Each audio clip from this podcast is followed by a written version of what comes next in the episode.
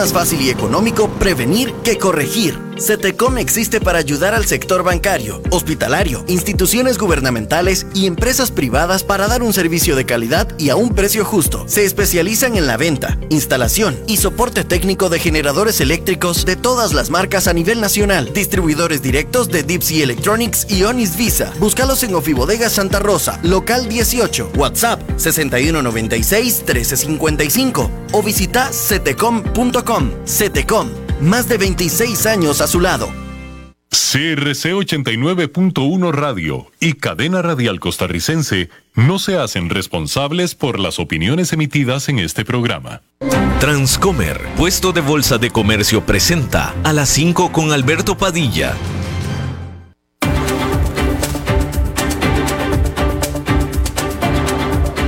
Inicia a las 5 con Alberto Padilla un programa diseñado con el objetivo de llevarte diariamente un tema de actualidad, acompañado siempre de reconocidos editorialistas, de lunes a viernes a las 5 de la tarde por CRC 89.1 Radio, a las 5 con Alberto Padilla.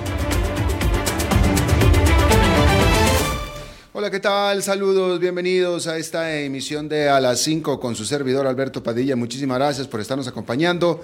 Gracias por estar ahí. Le mando cálidos saludos desde la señal y las instalaciones de CRC 89.1 Radio en San José, Costa Rica, desde donde estamos transmitiendo hasta el punto en el tiempo y en el espacio en el que usted nos está escuchando, porque estamos saliendo en diferentes vías simultáneamente, por ejemplo en Facebook Live en la página de este programa, a las 5 con Alberto Padilla. Estamos disponibles en el canal de YouTube de este programa. Estamos también en podcast, en las más importantes, de las más importantes plataformas para ello, como Spotify, Apple Podcast, Google Podcast y otras cinco importantes más. Aquí en Costa Rica, este programa que sale en vivo en este momento a las 5 de la tarde, se repite todos los días a las 10 de la noche aquí en CRC 89.1 Radio. En esta ocasión me acompaña al otro lado de los cristales, tratando de controlar los incontrolables, el señor David Guerrero y la producción general de este programa, siempre poderosa, desde Bogotá, Colombia, a cargo del señor Mauricio Sandoval.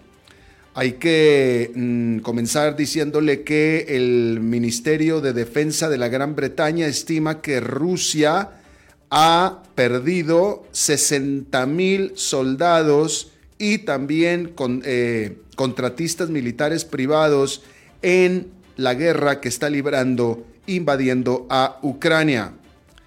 Eh, dice el Ministerio de Defensa de la Gran Bretaña que esta tasa de literalmente de mortandad eh, rusa en Ucrania se ha incrementado significativamente después de que Rusia presentó la movilización parcial en septiembre. Más temprano en esta misma jornada, el presidente de Ucrania, Vladimir Zelensky, dio un discurso virtual en la conferencia de seguridad de Múnich, Alemania, que es este evento eh, diplomático anual, y les pidió ahí a los líderes que están ahí reunidos en esta reunión que inició apenas este viernes y que tiene presidentes, pero sobre todo a ministros de defensa mm, de eh, una gran cantidad de países, les pidió de nuevo que eh, aumenten la entrega de armamento a Ucrania. Hay que decir que el presidente de un banco de Qatar, de un banco catarí, hizo una oferta de compra por el equipo de fútbol Manchester United. Un vocero, de, un vocero mm, eh, se negó a confirmar el valor de esta oferta o la cantidad de esta oferta, pero sin embargo los dueños actuales del Manchester United, que es la familia Glazer de los Estados Unidos, estaban pidiendo alrededor de 6 mil millones de dólares por el Manchester United. Eh, hay que decir que eh, esta oferta que sabemos, no se sabe por cuánto fue, pero se sabe que es una oferta en efectivo sin necesidad de contraer deuda por parte de este presidente de un banco de Qatar, que si le interesa el nombre, el señor se llama Sheikh Hassim bin Hamad. Mire, a ver, se lo voy a tratar de decir de una sola. Sheikh Hassim bin Hamad bin Jaber Al Thani. Ese es el nombre de esta persona. Y eh, es la segunda oferta que se recibe por parte o para quedarse con el Manchester United. La otra viene por parte de Sir James Radcliffe, que es un multimillonario británico. Así es que ahí hay una puja por el Manchester United, que es un equipo que eh, hace dinero, es un equipo que hace dinero, eso es una buena empresa, vamos a decirlo de esa manera. Bueno, pues ahí para los fanáticos del Manchester United. Y bueno, el gigante energético francés EDF, EDF, reportó su mayor pérdida anual por 19.100 millones de dólares durante el 2022. La deuda financiera de esta gigante energética subió por un 50% a 65 mil millones de dólares.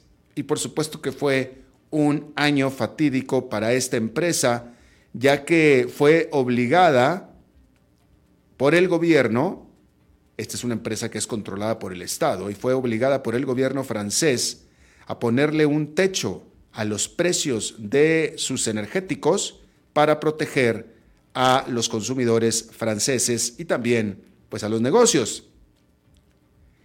Pero también se dio justo al tiempo que se estaban realizando reparaciones ya programadas que mantenían fuera de línea a la mitad de los reactores nucleares de Francia. Y esto hizo que generara una pérdida por 19.100 millones de dólares. Bueno, y hay que decir que eh, déjeme le digo que, bueno, hay que decir que un, alguien que fuera un guardia de seguridad en la embajada británica en Berlín de nombre David Smith fue sentenciado a más de 13 años de prisión por espiar a favor de Rusia. Resulta que este guardia de seguridad, David Smith, le dio varios documentos importantes, sensitivos, como se les llaman, y también fotografías de el staff de la embajada a las autoridades rusas. El servicio fiscal de la corona británica dijo que este hombre, David Smith, pudo haber amenazado la seguridad nacional y de eso es de lo que se le acusa, literalmente. Ah, bien, hay que decir que eh, un grupo de arqueólogos tanto británicos como iraquíes, eh, presididos o liderados por el Museo Británico, descubrieron en el sur de Irak un palacio de 4.500 millones de años. Esto en la región o en la ciudad de Telo o Tello, en el sur de Irak. Este palacio que se le conoce como el, eh, ¿cómo se podrá traducir esto? El palacio de los reyes de Dios. Tal vez así podría eh, eh, traducirse, el palacio de los reyes de Dios.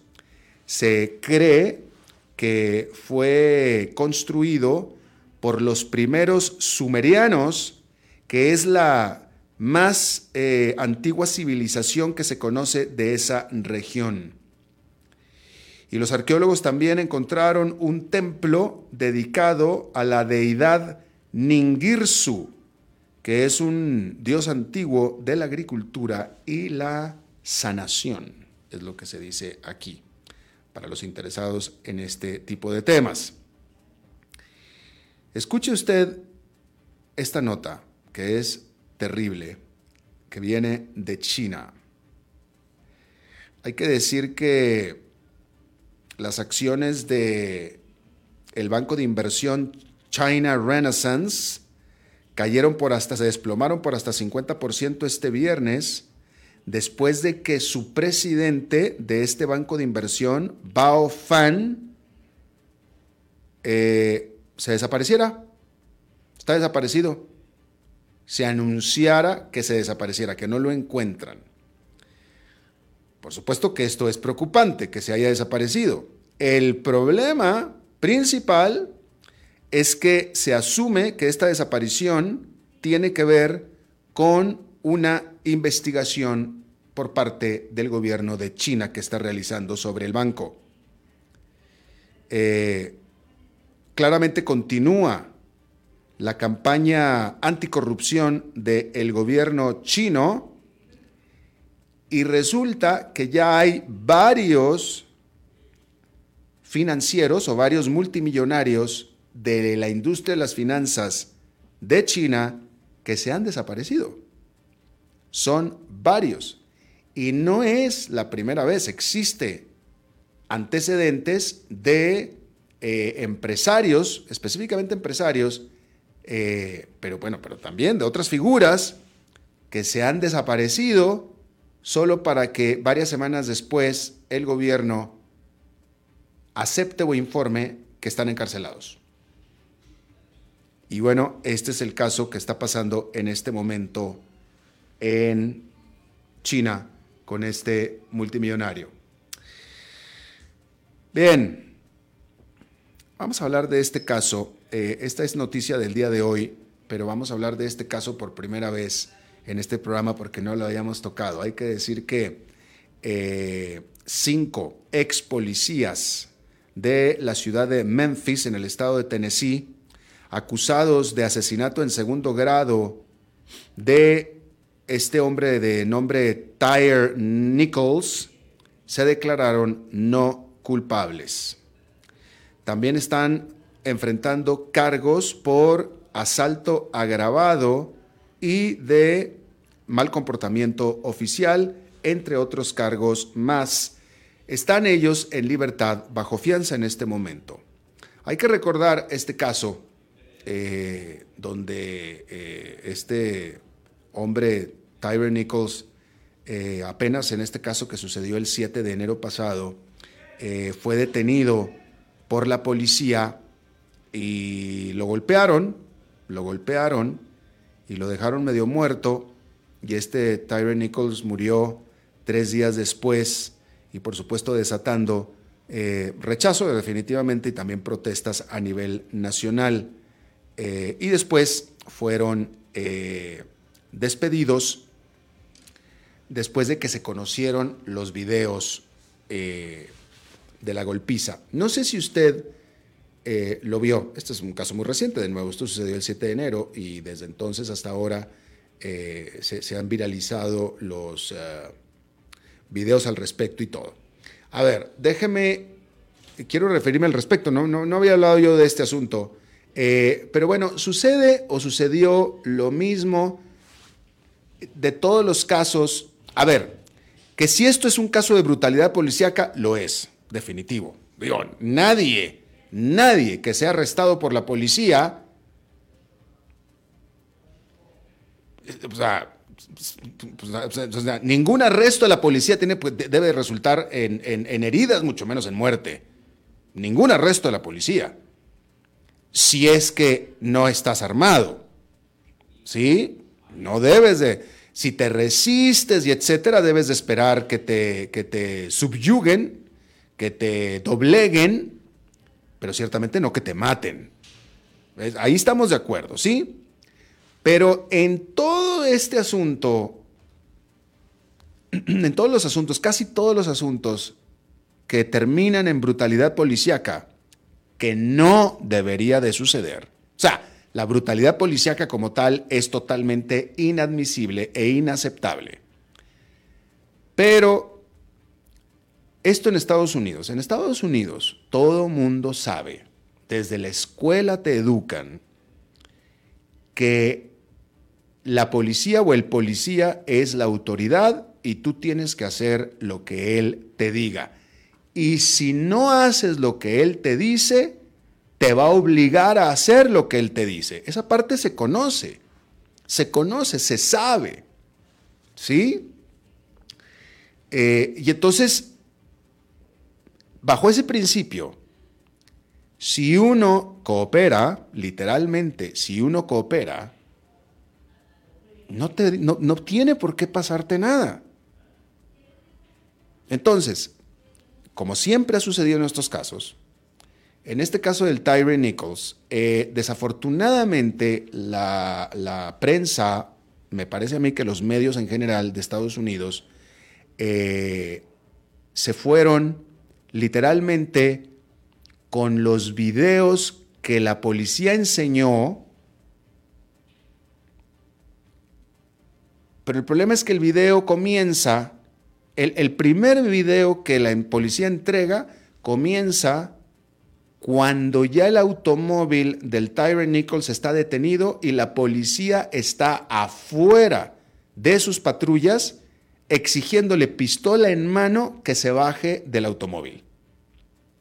Entonces, no sabemos y nunca se explicó qué fue lo que llevó a que la policía tuviera que bajarse de sus patrullas con, la con las pistolas en la mano. Algo pasó antes, porque a nadie lo detienen por una violación de tránsito, por lo que sea, con pistola en mano. A nadie. ¿Sí? Pero después el Señor se fue corriendo y ahí empezó todo. Entonces, evidentemente, todo esto inició porque no cumplió con las órdenes que le estaban dando. La orden que le estaba dando era, bájate del auto y tírate al piso. ¿Qué hizo esta persona? No se bajó del auto y no se tiró del piso. Se fue corriendo. Y después pasó todo lo que pasó, que estuvo mal. Pero si él hubiera obedecido a los policías, no hubiera pasado nada. Y casi en el 100% de todos los casos de brutalidad, de, brutalidad policíaca siempre comienzan con un ciudadano no haciéndole el caso o, o no haciendo caso a las órdenes de la policía. Y ese es el punto de todo esto. Y pues ahí está. Entonces, claro, podemos discutir de todo el reentrenamiento que los policías necesitan para evitar ser brutos, este, etcétera. Sí, sí, podemos abrir. Todo eso se tiene que arreglar, porque de nuevo, ningún arresto debería determinar en, una, en muerte, sobre todo si la persona no estaba armada, como era el caso de Terry Nichols, que parece ser que no estaba armado. Pero empecemos, o deberían de empezar los ciudadanos en hacer caso a la policía. Es que hazle caso al policía y ya, listo, se acabó. O sea, el policía no te va a golpear de gratis. No, no si estás haciendo lo que te dice que hagas. No te va a golpear de gratis. Mucho menos va a ser eh, eh, bruto o te va a aplicar brutalidad de gratis porque no hiciste nada, porque, porque atendiste sus órdenes. No, no, no lo va a hacer. Todo empieza porque no le hacen caso. Y efectivamente, en el entrenamiento de la policía en Estados Unidos es, si no te hacen caso a tus órdenes, oblígalos a que te, hagan, caso. Y ahí es donde empieza la brutalidad. No, no, en, la instrucción no está, o en el entrenamiento no está, sé, bruto, sé brutal. No, eso no. Esa es la parte que hay que arreglar. Pero lo que sí está en el entrenamiento es, si el ciudadano no está siguiendo tus órdenes, oblígalo a que la siga. Y eso sí está, eso así es. Es que eso ya lo saben en los Estados Unidos. Y en este caso en particular de Terry Nichols, te digo, los medios de comunicación no soslayaron este elemento por completo. Por completo. Y bueno, pues ahí está. Este, de pronto, estos son este, temas difíciles de tragar en América Latina, porque en América Latina sí que no estamos acostumbrados a necesariamente hacerle caso al policía y mucho menos a respetarlo. Eh, y así es, o sea, la verdad es que yo digo, lo digo sinceramente, desafortunadamente así es en nuestra América Latina, pero en Estados Unidos el policía es la autoridad, literalmente. Y, y bueno, hay otra cosa que se sabe, claro, el policía es un ser humano y, y si uno siente que está siendo injustificadamente detenido aunque si te van a esposar o algo, y tú sabes que es una injusticia, que tú no fuiste, que el policía no tiene razón, siempre te dicen, igual hazle caso y después te quejas y después haces una investigación, pides una investigación, etcétera. Pero por lo pronto, hazle caso al policía lo que te está diciendo. Y bueno, pues ahí está ese asunto. vamos a cambiar de tema completamente. Y hay que decir que eh, ahora con eh, lo que sucedió, bueno, primero que nada, déjeme le recuerdo, estamos cumpliendo ya tres años. Tres años están cumpliendo de los albores de la pandemia. Exactamente a mediados de febrero ya estábamos empezando a saber que las cosas estaban empezando mal.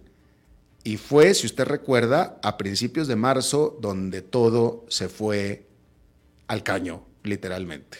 Pero ya hace tres años, a estas fechas, ya estábamos empezando a sospechar que las cosas estaban poniéndose malas.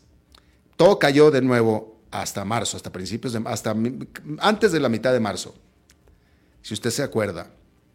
Eh, y en Estados Unidos, fíjese, bueno, ya estamos a tres años, puede creer, puede usted creer, ya tres años. Y no sé usted cómo la pasó, no sé usted cómo le fue. Eh, para mí fue como un sueño. La verdad que en lo personal yo lo viví como un sueño, como una cosa. Yo decía, es que no puede ser, esto no puede ser no, esto no puede estar pasando. Esto, esto no puede ser. ¿Qué es esto? Es, no, no, no importa cuántos años de edad pueda tener usted, pueda tener, si me está escuchando, 110 años de edad, usted no vivió una cosa semejante nunca. Ningún humano viviente en el planeta vivió algo parecido. Fue una cosa extraordinaria, única, que sucede una vez cada varios siglos, creo yo, y a nosotros nos, tocó, desgraciadamente. Eh, y fue para todos como un sueño, para muchos una pesadilla y para muchos otros una pesadilla de la cual no despertaron, desafortunadamente. En Estados Unidos se está hablando mucho de el long, le dicen en inglés el long COVID, el COVID de largo plazo, y se refiere al grupo grande de personas que tuvieron COVID en algún momento, cuando sea, y que aún hasta ahora permanecieron con efectos o con, o con síntomas o con efectos o con efectos. Y esto es algo que se está hablando mucho en Estados Unidos y en América Latina no. Y yo le pregunto a usted, bueno, yo aquí, por ejemplo, en Costa Rica, yo tengo un amigo que le dio COVID el año pasado y le dio más o menos ligero, o sea, no, no fue una cosa muy grave, ni mucho menos, pero es fecha hasta ahora, varios meses después, varios meses después, seis, siete, ocho meses después, que todavía no recupera, por ejemplo, el olfato.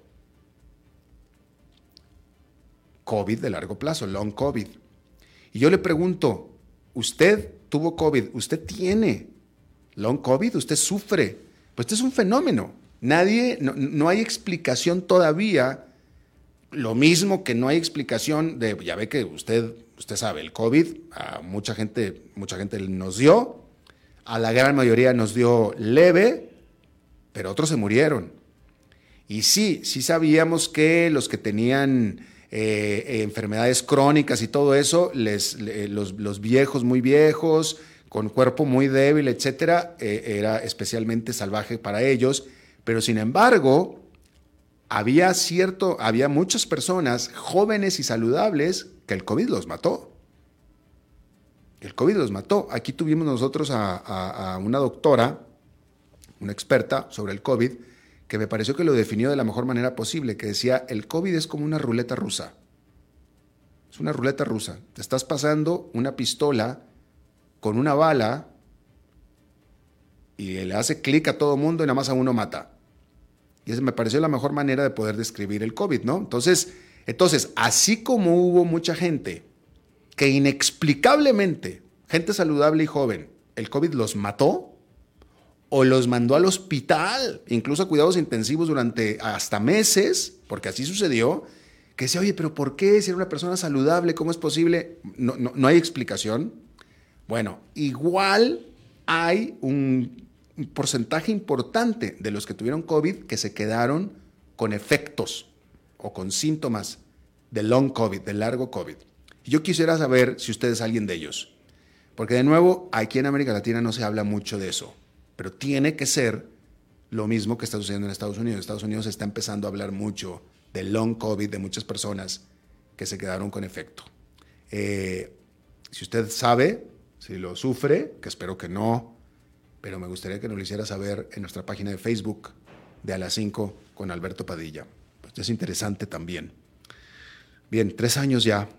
Bueno, y entonces, a raíz de todo lo que pasó económicamente y etcétera, muchos países pobres, las economías, eh, usted sabe, usted que me está escuchando, todos pasamos por esto, pero los niveles de deuda de nuestros países y de los países pobres en general se aumentaron y se aumentaron de manera muy importante, de tal manera que la deuda es de nuevo un problema en las economías emergentes, que era un problema que se había eliminado en gran parte hasta antes de la pandemia. O sea, la verdad que en general las economías eh, en vías de desarrollo habían venido librándose de problemas de deuda o de deudas abultadas con bastante eficacia hasta que llegó la pandemia, ¿no? Y hay que decir a este respecto que eh, un grupo importante de países pobres endeudados se reunieron con sus acreedores de manera virtual este viernes en una reunión que fue convenida por el Fondo Monetario Internacional, por el Banco Mundial y por India, que es el actual presidente del grupo de los 20, del G20. ¿Sí? Y bueno, pues los líderes de todos estos países estaban eh, con la pretensión de eh, ir eh, limando asperezas, literalmente, y algunos desacuerdos sobre reestructuración de deuda que ha eh, mantenido a una serie de países de bajo y de medio ingreso, eh, pues en una situación costosa de, un limbo crediticio importante, ¿no? Eh, los golpes que se han recibido en los últimos pocos años, sobre todo pues por la pandemia, como decíamos, ha dejado países que eran pobres, pues mucho más empobrecidos, como el caso de Sri Lanka o de Etiopía, con eh, niveles de deuda que son ya simplemente impagables. Llega un momento en el que ya simplemente ya no se puede, ¿no?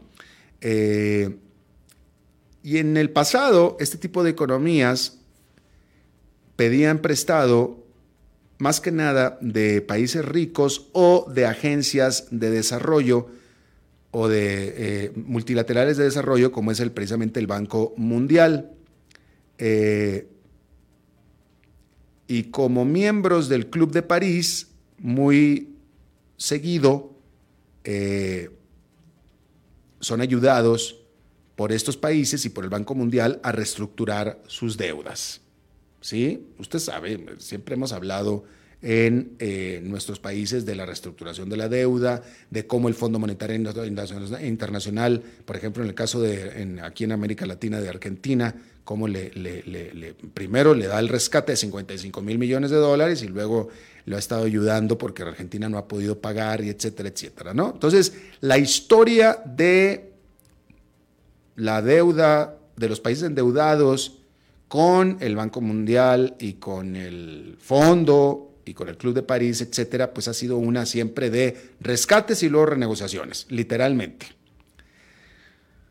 Hasta que vino un nuevo jugador a este partido, un nuevo jugador que muchos países pensaban que era la mejor alternativa y la alternativa a lo que después, con todo y que, le, con todo lo que estamos hablando aquí, de todas las historias de renegociación, etcétera. O sea, usted se acuerda cómo el Fondo Monetario Internacional, que lo que hace es venir a rescatar gente, que eso es lo que hace, luego se convierte en el villano.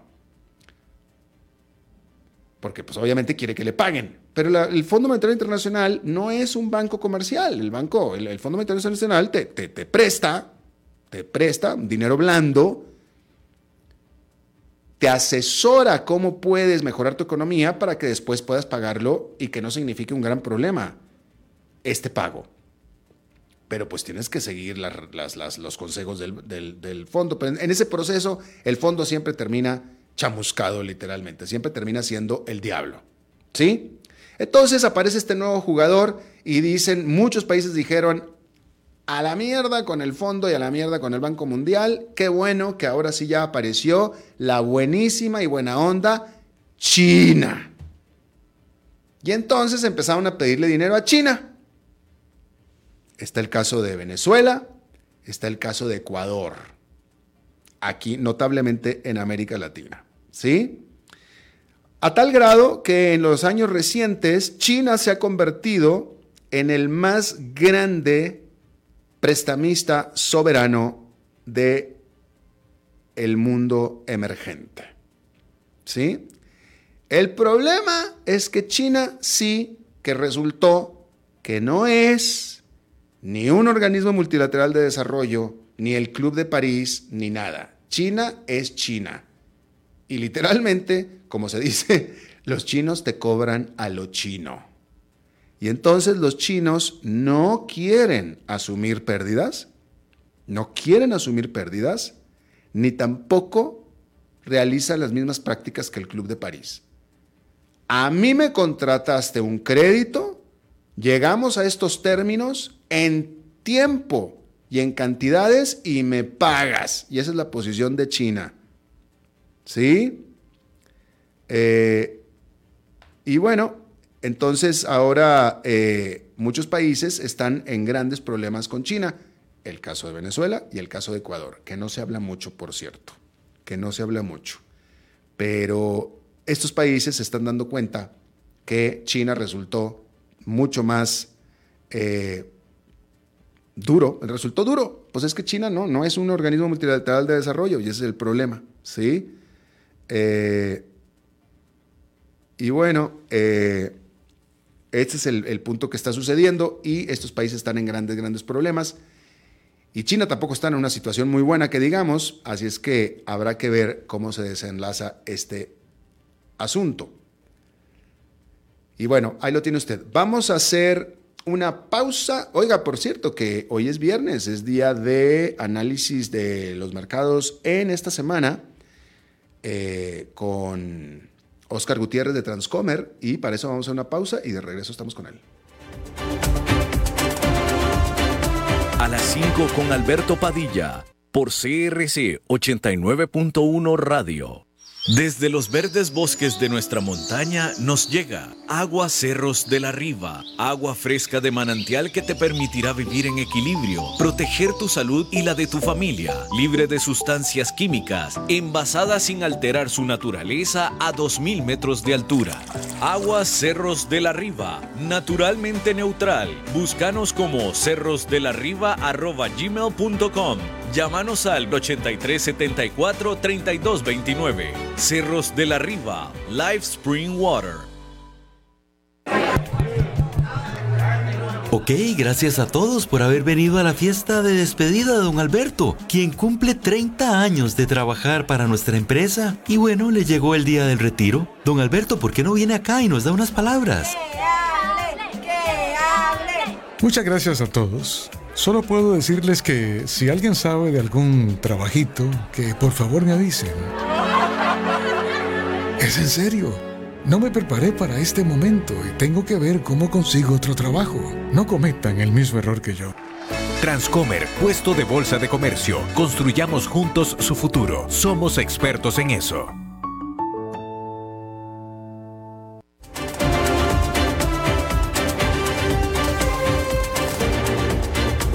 Seguimos escuchando a las 5 con Alberto Padilla.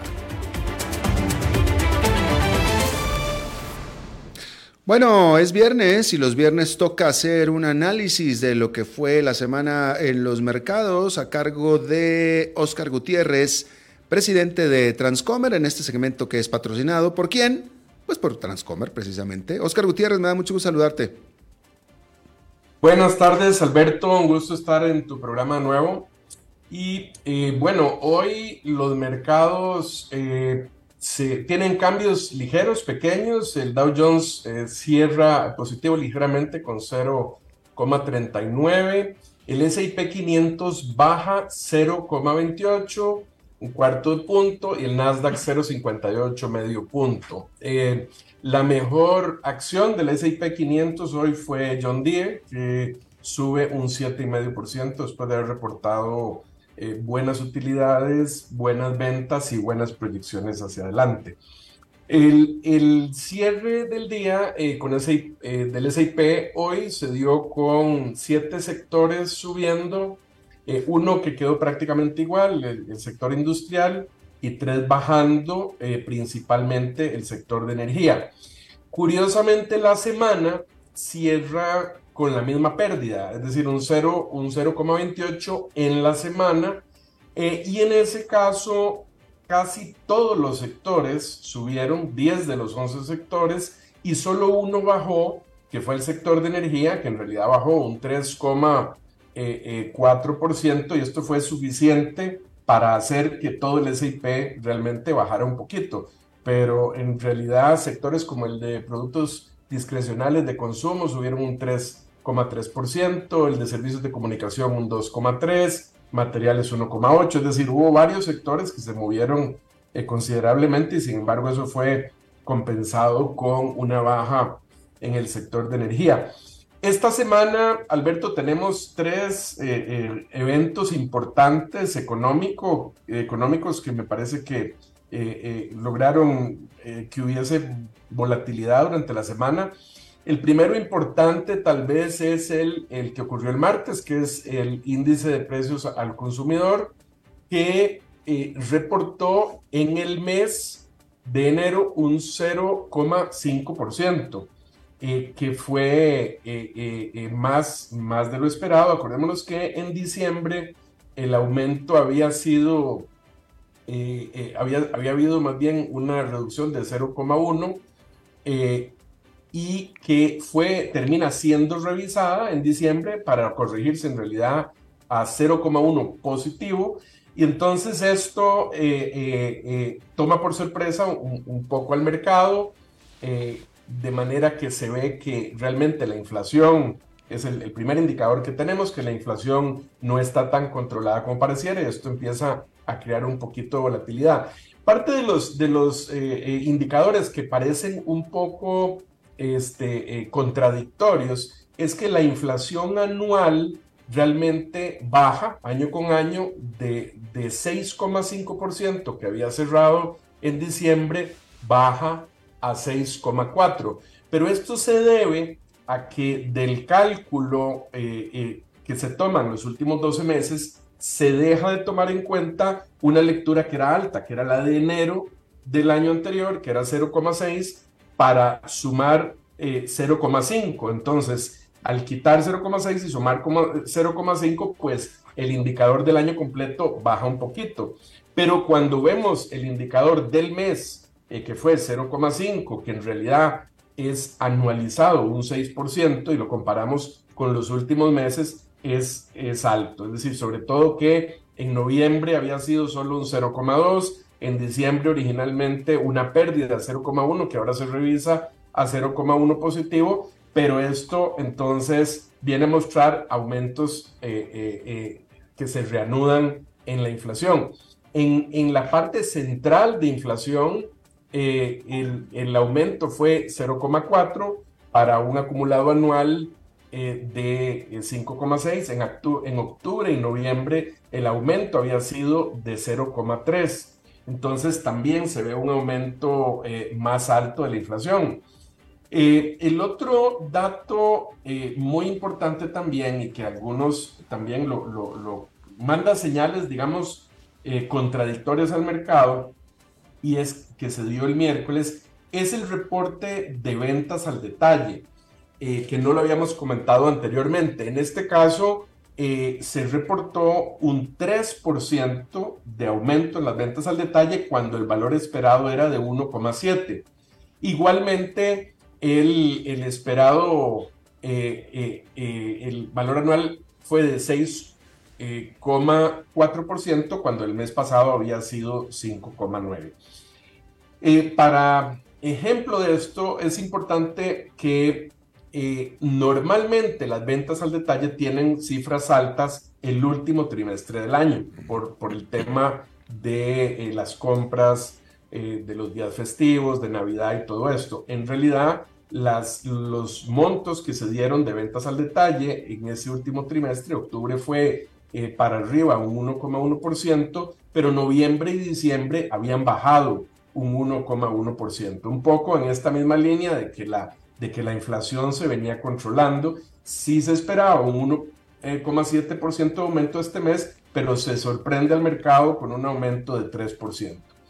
En, la lectura de las ventas al detalle también hay un análisis que se hace quitando eh, los elementos de más volatilidad. En ese caso eh, se quitan los automóviles eh, y en, ese, en esa cifra el aumento fue de un 2.3 cuando se esperaba un 0.8.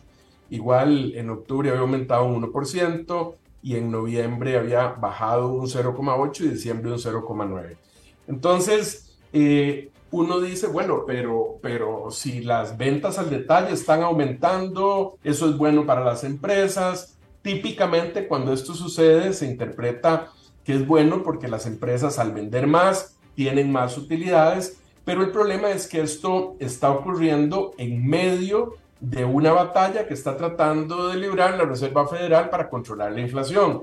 Es un poco lo mismo que sucede eh, con el dato de desempleo que hemos, que hemos comentado en ocasiones anteriores, en donde una cifra de bajo empleo, que lo que implica es que todo el mundo tiene trabajo, en condiciones normales debe interpretarse como algo bueno, como, como que la economía está en crecimiento, pero es problemático cuando se está tratando de controlar la inflación. Entonces, estos, este fue un segundo elemento eh, que eh, provocó volatilidad una explicación interesante o algo, un, dato que uno podría analizar en conjunto con estas ventas al detalle eh, eh, es el tema de los niveles de deuda. Si uno analiza las deudas en este momento en general, en todas las categorías eh, del consumidor, digamos, pensando en las deudas para estudiantes, las deudas para carros, las deudas de tarjetas de crédito, hipotecas, etcétera, en este momento están en 19 millones 900 mil millones de dólares, que es un millón 300 mil millones de dólares más que el año pasado, es decir, un incremento ahí más o menos como un 8-9%. Este, igual el saldo de las hipotecas eh, de los consumidores están en 11 millones 900 mil millones de dólares, que es, es un millón de millones de dólares más que el año pasado. Eh, adicionalmente, eh, relacionado con esto, los atrasos de más de 90 días que se consideran de eh, alta delincuencia, le dicen ellos, pero que no es por delito, sino por, por, por morosidad, por atraso, en hipotecas están en 0,57, que eso se podría considerar bajo, pero lo que sucede es que ese indicador está al doble de lo que estaba el año pasado. Solo en el caso de deudas de automóviles, este tipo de atrasos de más de 90 días aumentó un 0,6 para llegar a 2,2% de la cartera de deuda de automóviles. Y en el caso de las tarjetas de crédito, aumentó también en 0,8% en el mes para llegar a 4% de la cartera de tarjetas de crédito.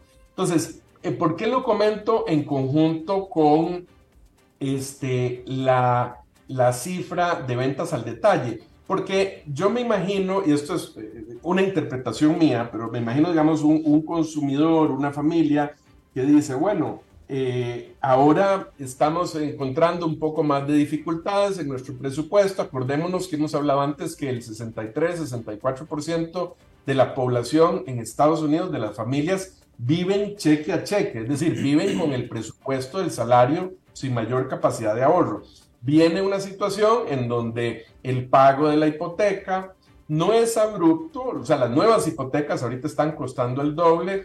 Eh, claro que si uno tenía una deuda eh, a tasa fija, no necesariamente los incrementos recientes le están impactando, pero para los que tienen tasa variable sí. Eh, y hoy tenemos una tasa de hipoteca que está prácticamente al doble, entonces si, si en mi presupuesto yo tenía un un 20%, por ejemplo, un 15% de mis ingresos destinado al pago de la hipoteca, eso prácticamente se está duplicando para esas familias. Entonces, si, si, si yo estoy viendo restringida esa capacidad de consumo, pero por otro lado estoy obteniendo lecturas de que esta situación es temporal, de que la inflación está viniéndose para abajo y de que está siendo controlada, pues no necesariamente eh, inmediatamente afecto mi comportamiento de consumo. Yo podría pensar, bueno, si esto es temporal y ya se va a corregir, no importa, nos endeudamos un poquito más en la tarjeta o con la hipoteca de la casa para mantener nuestro nivel de vida y ahorita esto se corrige. El, tema que estoy viendo es que ahí es donde, donde podrían estarse equivocando las personas al tomar esa decisión, pero lo vemos reflejado en que uno dice, bueno, si se está, si se debería estar conteniendo el consumo, ¿por qué entonces vemos un aumento de las ventas al detalle? Para mí en parte se explica por este aumento en los saldos de las deudas que están teniendo los consumidores. Para, eh, terminar también, esto, este dato de ventas al detalle se dio el miércoles. El jueves también se anuncia igualmente el, el dato de inflación, el PPI, que es el Producers Price Index en inglés, que es el índice de precios al productor, no al consumidor, que tal vez no, no se analiza tan a menudo, pero igualmente este índice se esperaba que para el mes de enero subiera un 0.4 y el aumento fue de 0,7%. Eh, y sucede algo similar a lo que vimos en el índice de precios al consumidor. En el anual, en el análisis anual, el mes pasado había estado en 6,5%, en este, en este mes baja a 6%, pero en realidad es porque se quita del cálculo hace un año un aumento de 1.1 y al aumentar ahora solo 0,7, entonces en el anualizado para atrás pareciera que está bajando, pero realmente una tasa del 0,7 es altísima, ¿verdad? es un 8,4% de inflación en ese nivel de productos. En, en este análisis también del, del, índice de precios al productor, también hay una lectura eh, de la parte central que excluye comida, energía y comercialización también, en donde lo esperado era un aumento de 0,2% y, y, lo que se dio fue un 0,6%. Es decir, eh, igualmente mucho más eh, alto de lo que se esperaba. Entonces, bueno, ¿cuáles han sido un poco las reacciones de, la Reserva Federal de esto? Hay, hay, algunos comentarios que se han dado. Bueno, el día de hoy Michelle Bowman mencionaba que falta mucho para tener la inflación bajo control y alcanzar ese 2%. Hay que continuar subiendo los intereses hasta que se logre ver eh, resultados en ese sentido. Eh, ayer el señor James Bullard de, de San Luis, de, la Reserva Federal de San Luis, y Loretta Mester de Cleveland habían dicho que ellos habían preferido un aumento en la, hubiesen preferido en la última reunión o habían apoyado en la última reunión un aumento de medio por ciento en lugar de un aumento de 0,25 como se dio. Eh, la inflación eh, mencionan ellos que venía bajando a finales de año, pero que no es consistente los datos que se están viendo ahora con un control de la inflación.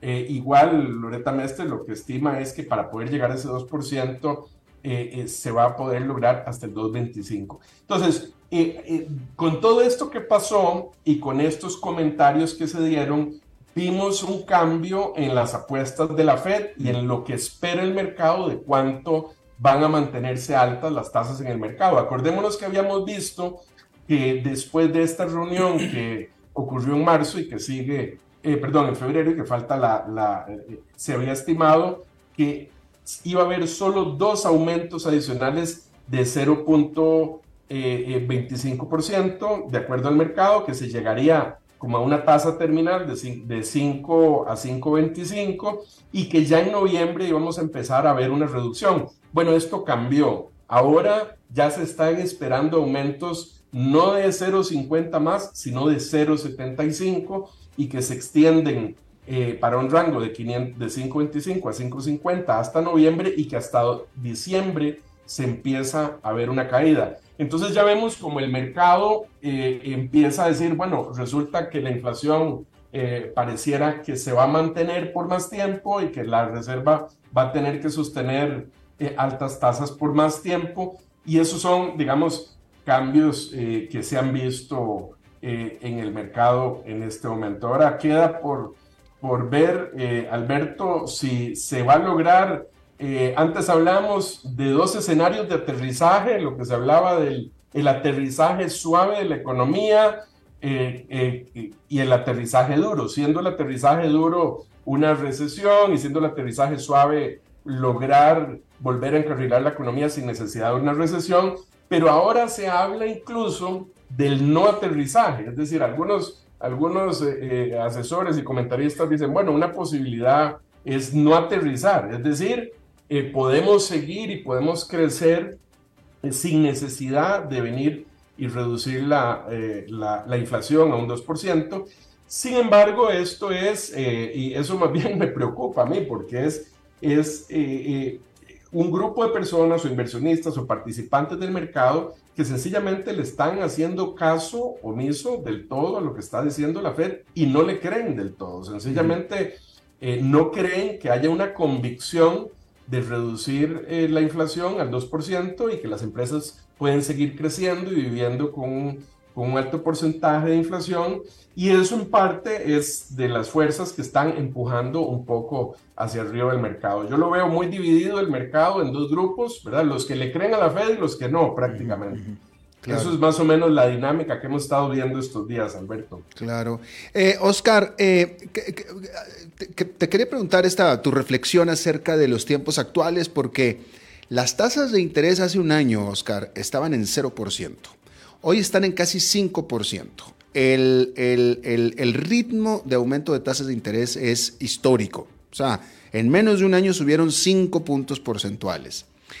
Y la inflación apenas sí ha bajado un poquito. Ciertamente no ha bajado eh, eh, proporcionalmente conforme ha subido la tasa de, interés. Y, esta economía sigue todavía sólida, sigue todavía generando empleos, etc. Eh, entonces, me parece que hay un consenso en que estos son tiempos que nadie que, no, están en el libro de economía, este, porque en teoría, si tú subes 5 puntos porcentuales o 4,75% en un año las tasas de interés, eso en teoría una economía debe de tumbarla, en teoría, ¿no? Y no ha sucedido. Y a mí, yo no soy economista, entonces no me alcanza a mí el bombillo como para eso, pero eh, eh, eh, me parece que estamos en terrenos inexplorados y no sabemos, si estás en terreno inexplorado, no sabemos qué es lo que te puede saltar al frente en cualquier momento, que no sabes ni qué es, ni cuándo, ni por dónde. Sí, mira, una de las cosas que es terreno inexplorado sin duda es el nivel del balance de la Reserva Federal. Es que acordémonos que Veníamos en un crecimiento por 10 años este, em, con bajas tasas de interés, con cosas que, eh, por ejemplo, el aporte de la tecnología, eh, que si vos, por medio de la tecnología, que ha sido un poco eh, la, tesis de Cathy Wood, ¿verdad? De que hay, al, haber ahorros en producción, se puede ser más eficiente, más productivo, sin necesidad de, de, de aumentar costos, es decir, se reducen costos, se puede crecer eh, fuertemente sin necesidad de que se provoque inflación. Y ese es el ambiente un poco que teníamos antes de la pandemia. Viene la pandemia, eh, crea este shock y para salvar la economía viene la Reserva Federal e inyecta 8 eh, trillones de dólares de la economía. Ya estábamos en, en, 4 millones de millones y subió, bueno, de manera altísima, bueno, a, a 8.4. Entonces, este, este esta inyección inmensa de capital me parece que tiene un efecto de rezago en este momento. Ahora, eh, eh, se, fue necesario para sostener ese crecimiento, empezó a provocar inflación y ahora tienen que quitarlo, pero es que han bajado muy poco eh, por el momento. Me parece que tienen que retirar mucho, mucho la liquidez. Yo siento, sí había muchos comentarios que ya al ver, claro, después de haber pasado tanto tiempo con tasas tan, tan bajas, y cuatro y medio, cinco, pues ha sonado como una tasa fuertísima. Pero claro, si nos vamos a los 70, acordémonos que, que hubo que llevar las tasas a 20% para controlar la inflación. Este, entonces, eh, y, se cometió un error al inicio en que eh, empezó a subir la inflación, se subieron las tasas, se sintió que se empezaba a controlar un poquito y las aflojaron. Hicieron lo que hablan ahora del pivot y luego se volvió a disparar. Y ahí fue cuando tuvo que entrar el señor Volcker y, subir las tasas eh, como históricamente nunca se había dado para lograr controlarlo. Entonces, yo creo que parte de lo que sucede aquí y de lo que tiene engañados a una sección, a una parte de los inversionistas, es como que creyeran que la Reserva Federal como principal objetivo tiene ese aterrizaje suave y que todo siga bien. Eh, yo creo que ese es, es, un, es un objetivo secundario. El primero es la inflación y yo espero que al ver este repunte eh, eh, vamos a ver un aumento. Ahora están algunos incluso ya peloteando de nuevo que, está, que en la nueva reunión de marzo el aumento no sea de 0,25 sino de 0,50. Y acordémonos que va a haber otra lectura antes de la reunión. La próxima reunión es hasta el 22 de marzo y todavía vamos a tener las lecturas de febrero que se van a dar, de hecho, el desempleo el 10 de marzo, el, próximo índice de precios al consumidor el 14 de marzo y el, y el, y el de índice de precios al productor y ventas al detalle el 15. Es decir, va a haber estos, estos cuatro elementos o datos importantes en, en, la primera quincena de marzo antes de la reunión del, del 22. No, no va a haber un movimiento antes de subida de tasas. Eh, yo creo que si eso va con la misma tendencia que viene ahora, es posible que viéramos ese aumento más bien a 0,5 y que ellos tengan que corregir antes de que esto se les salga eh, de nuevo de control, me parece. Claro. Bueno, pues Oscar Gutiérrez, presidente de Transcomer, en este segmento patrocinado precisamente por Transcomer, te agradezco muchísimo eh, eh, tu ah, segmento y tu análisis este viernes, Oscar, y nos vemos el próximo viernes. Perfecto, Alberto. Tengas un buen fin de semana y nos vemos el viernes. Igualmente para ti también y también para ustedes, porque eso es todo lo que tenemos por esta emisión de A las 5 con su servidor Alberto Padilla. Espero que termine este día en buena nota, en buen tono, que tengan muy buen fin de semana y nosotros nos reencontramos en la próxima. Que la pase muy bien. Papi, este es el muchacho del que te hablé, Carlos. Ah, sí. Usted es el famoso. Este sí, señor, mucho gusto en conocerlo. Quiero que sepa que mi relación con su hija es algo muy serio. Sí, papá. Estamos listos para tener un futuro juntos. Ah, sí. Pues cuénteme, ¿cómo están sus finanzas? Su portafolio de inversión, sus activos líquidos y el balance general del presupuesto de la pareja. Ya saben, ingresos y gastos. Eh, este, ¿qué cosas? ¡Ay, papi! Sí, porque ya saben, para estar listos, primero hay que prepararse. Transcomer, puesto de bolsa de comercio. Construyamos juntos su futuro. Somos expertos en eso. Las 5 con Alberto Padilla fue traído a ustedes por Transcomer, puesto de bolsa de comercio. Construyamos juntos su futuro. Somos expertos en eso.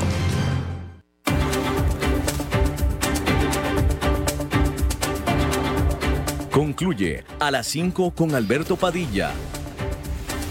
Un programa diseñado con el objetivo de llevarte diariamente un tema de actualidad, acompañado siempre de reconocidos editorialistas, de lunes a viernes a las 5 de la tarde por CRC 89.1 Radio, a las 5 con Alberto Padilla.